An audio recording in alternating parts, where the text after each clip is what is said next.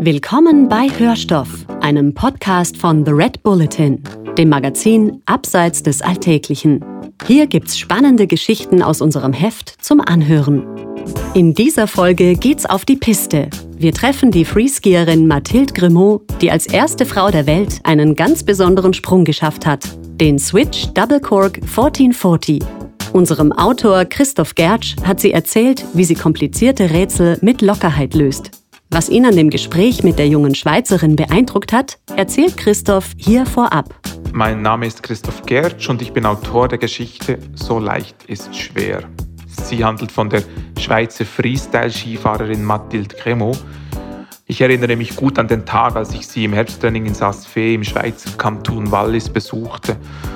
Unten im Tal war es noch einigermaßen warm, aber oben auf dem Gletscher doch schon ziemlich kühl. Ich jedenfalls wartete drin, während draußen der Fotograf zuerst mal das Shooting mit Mathilde machte. Sie war ziemlich durchgefroren. Sie hatte diese Aufgabe so ernst genommen da draußen. Sie wollte sie so gut machen, dass sie gar nicht gemerkt hatte, wie kalt ihr wird.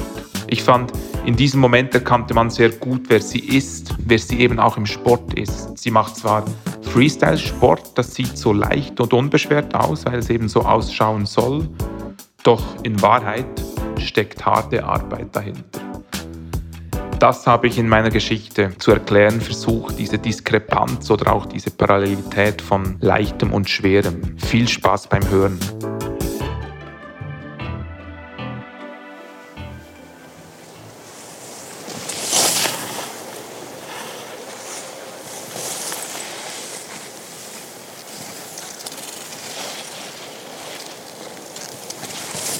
So leicht ist schwer. Als Mathilde Grimaud an einem Montag im September als erste Frau der Welt den Switch Double Cork 1440 stand, war es exakt drei Jahre her, dass sie zum ersten Mal über diesen Trick nachgedacht hatte. Wäre doch was für dich, sagte ihr Trainer damals. Und sie antwortete, Ey, spinnst du? Das war während einer Trainingssession, in der sie sich mit einem Switch Cork 900 abmühte, einem rückwärts angefahrenen Salto mit eineinhalb Schrauben. Man würde denken, für eine Top-Sportlerin wie sie sei so ein Trick ein Kinderspiel. Doch wer immer das Schwere übt, dem gelingt irgendwann das Leichte nicht mehr. Genau deshalb hatte sich Grimaud angewöhnt, sich etwas häufiger dem vermeintlich einfacheren Teil ihres Repertoires zu widmen. Nun aber überdrehte sie trotzdem immer. Irgendwann sagte Misra Torniainen, damals der Schweizer Freeski-Nationaltrainer, heute Grimauds persönlicher Berater, Du könntest versuchen, gleich noch ein wenig weiter zu drehen. So entstand aus dem verpatzten Switch Cork 900 die Idee zum Switch Double Cork 1440. Rückwärts anfahren, Doppelsalto, zwei Schrauben. Ein Wahnsinnssprung. Die besten Männer beherrschten den Trick zu diesem Zeitpunkt bereits seit einigen Jahren. Aber eine Frau? Torniainen sagt, ich glaube, die Männer hätten kein Wort geglaubt, wenn Mathilde erzählt hätte, dass sie sich darin versuchen will. Mathilde Grimaud, Jahrgang 2000, wuchs in La Roche auf, einem Dorf in den Freiburger Voralpen am Fuß von La Berra. Der Berg ist bekannt als Wintersportgebiet. Kein Wunder also, dass Grimaud auf Ski stand, kaum dass sie gehen konnte. Aber sie spielte auch Fußball, machte Leichtathletik, war mit dem Skateboard, den Rollerblades, dem Bike unterwegs. Sie war immer draußen, im Winter baute sie mit anderen Kindern aus dem Dorf Schanzen. Und einmal kam der Tag, als ihr Cousin, der gleich nebenan wohnte, ihr zeigte, wie man sich auf Ski in der Luft um 360 Grad dreht. Und die kleine Mathilde, die machte es nach. Gleich beim ersten Versuch. Heute sagt sie, ja, im Sport, da ist es nie schwierig für mich. Das sagt auch Torniainen. Er hält sie für unglaublich talentiert. Eine Begabte wie sie, sagt er, gibt es auf Ski kein zweites Mal. Wenn man sich Grimauds Switch Double Cork 1440 auf Video anschaut, geschehen nacheinander zwei Dinge. Zuerst ist man beeindruckt. Man merkt, dass hier gerade eine neue Ära eingeläutet wird. Dann passiert das eigentlich Besondere. Man will das Video immer, immer wieder abspielen. So hinreißend ist es. Denn Grimaud lässt etwas Schweres so leicht aussehen, dass man es im Kopf fast nicht begreift. Man weiß, wie krass der Trick ist und gleichzeitig sieht man mit eigenen Augen, wie schön und anmutig sie ihn ausführt. So frei, als könnte sie tatsächlich fliegen. Wettkämpfe im Freestyle-Wintersport können zum Zuschauen eine erstaunlich frustrierende Angelegenheit sein. Es kommt, weil der kleinste Fehler extreme Folgen hat, recht häufig zu Stürzen. Und wenn eine Darbietung gelingt, ist es nicht auszuschließen, dass eine Athletin, ein Athlet dafür derart an die Grenzen gehen muss, dass in der Erinnerung des Publikums dann doch nur Anstrengung und Erschöpfung zurückbleiben und nicht Leichtigkeit, nicht Freiheit, obwohl der Freestyle-Wintersport genau aus diesem Antrieb heraus erfunden wurde. Das liegt daran, dass der Szene heute ein Drang innewohnt, gegen den sie sich lange wehrte.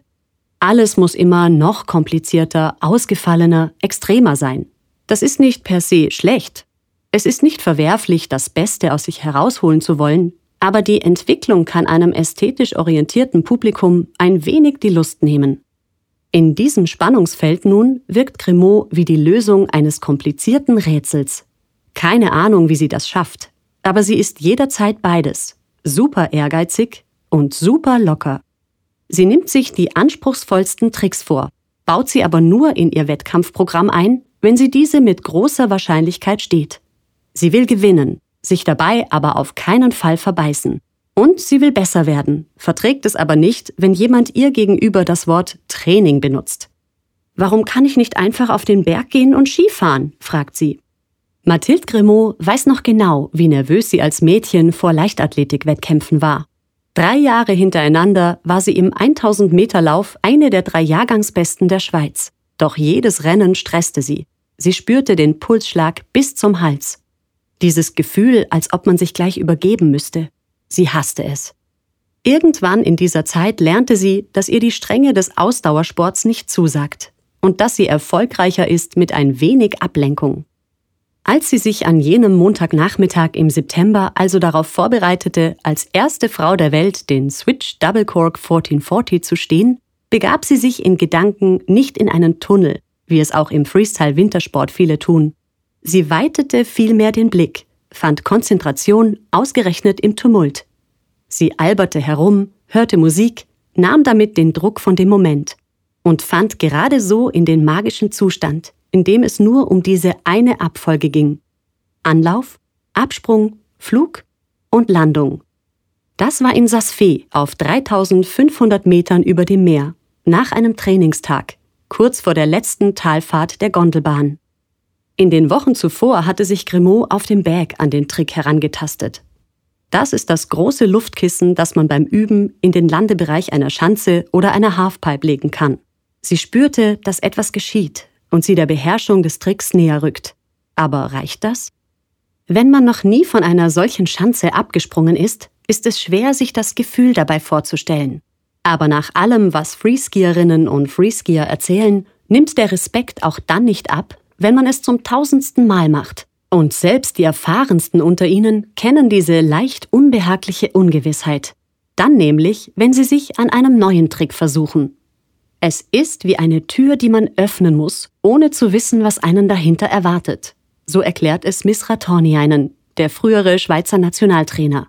Anders gesagt, zum ersten Mal einen Doppelsalto mit zwei Schrauben zu machen, rückwärts angefahren, braucht richtig viel Mut und setzt voraus, dass man sich selbst richtig gut kennt.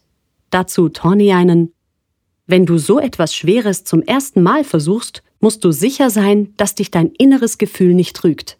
Du musst dich darauf verlassen können, dass du den Trick abbrichst, wenn du beim Absprung merkst, dass etwas nicht stimmt. Mathilde Grimaud zu zeigen, dass sie diese Sicherheit hat, das war Einens Aufgabe. Und die begann lange vor jenem Montagnachmittag im September. Jedes Mal, wenn sie im Training einen Trick, der schief zu gehen drohte, rechtzeitig abbrach, sagte er, Schau, dein inneres Gefühl trügt dich nicht. Er war es auch, der ihr in Sasfee, man hört es deutlich im Video, im Augenblick des Absprungs zurief, Hey, sisch gut! Wenn der Absprung passt, passt alles, sagt Grimaud. Sie stand den Trick gleich beim ersten Versuch, wie Jahre zuvor die allererste 360-Grad-Drehung. Ein Mann ist den Switch Double Cork 1440 bei der Premiere nie schöner gestanden, meint Torniainen. Auch Monate später ist er von den Ereignissen oben auf dem Gletscher noch ergriffen. Vielleicht, weil er weiß, dass es so häufig schon anders war? Das Schweizer Freeski-Nationalteam, das er geprägt hat, ist eines der besten der Welt. Doch auf die erste Olympiamedaille musste es bis 2018 warten.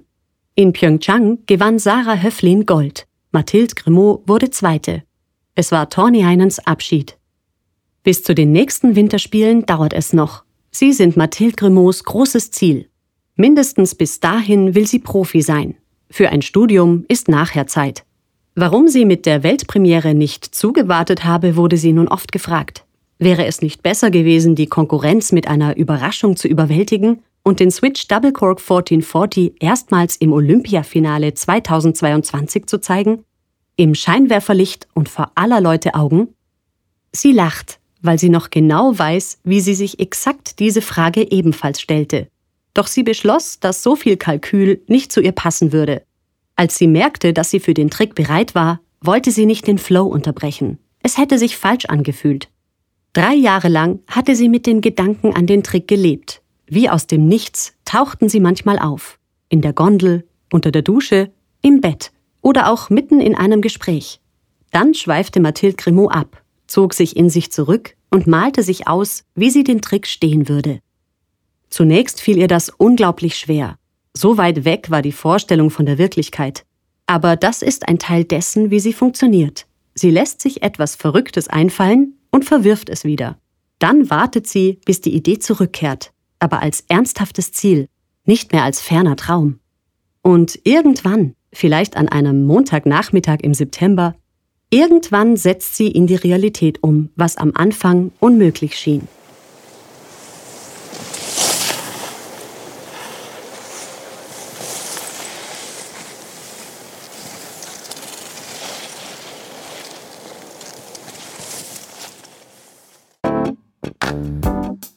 Das war Hörstoff, ein Podcast von The Red Bulletin, dem Magazin Abseits des Alltäglichen. Mehr davon findest du überall, wo es Podcasts gibt, auf www.redbulletin.com und natürlich in unserem Magazin. Hat dir unser Podcast gefallen? Dann freuen wir uns über deine Bewertung und noch mehr, wenn du uns weiterempfiehlst.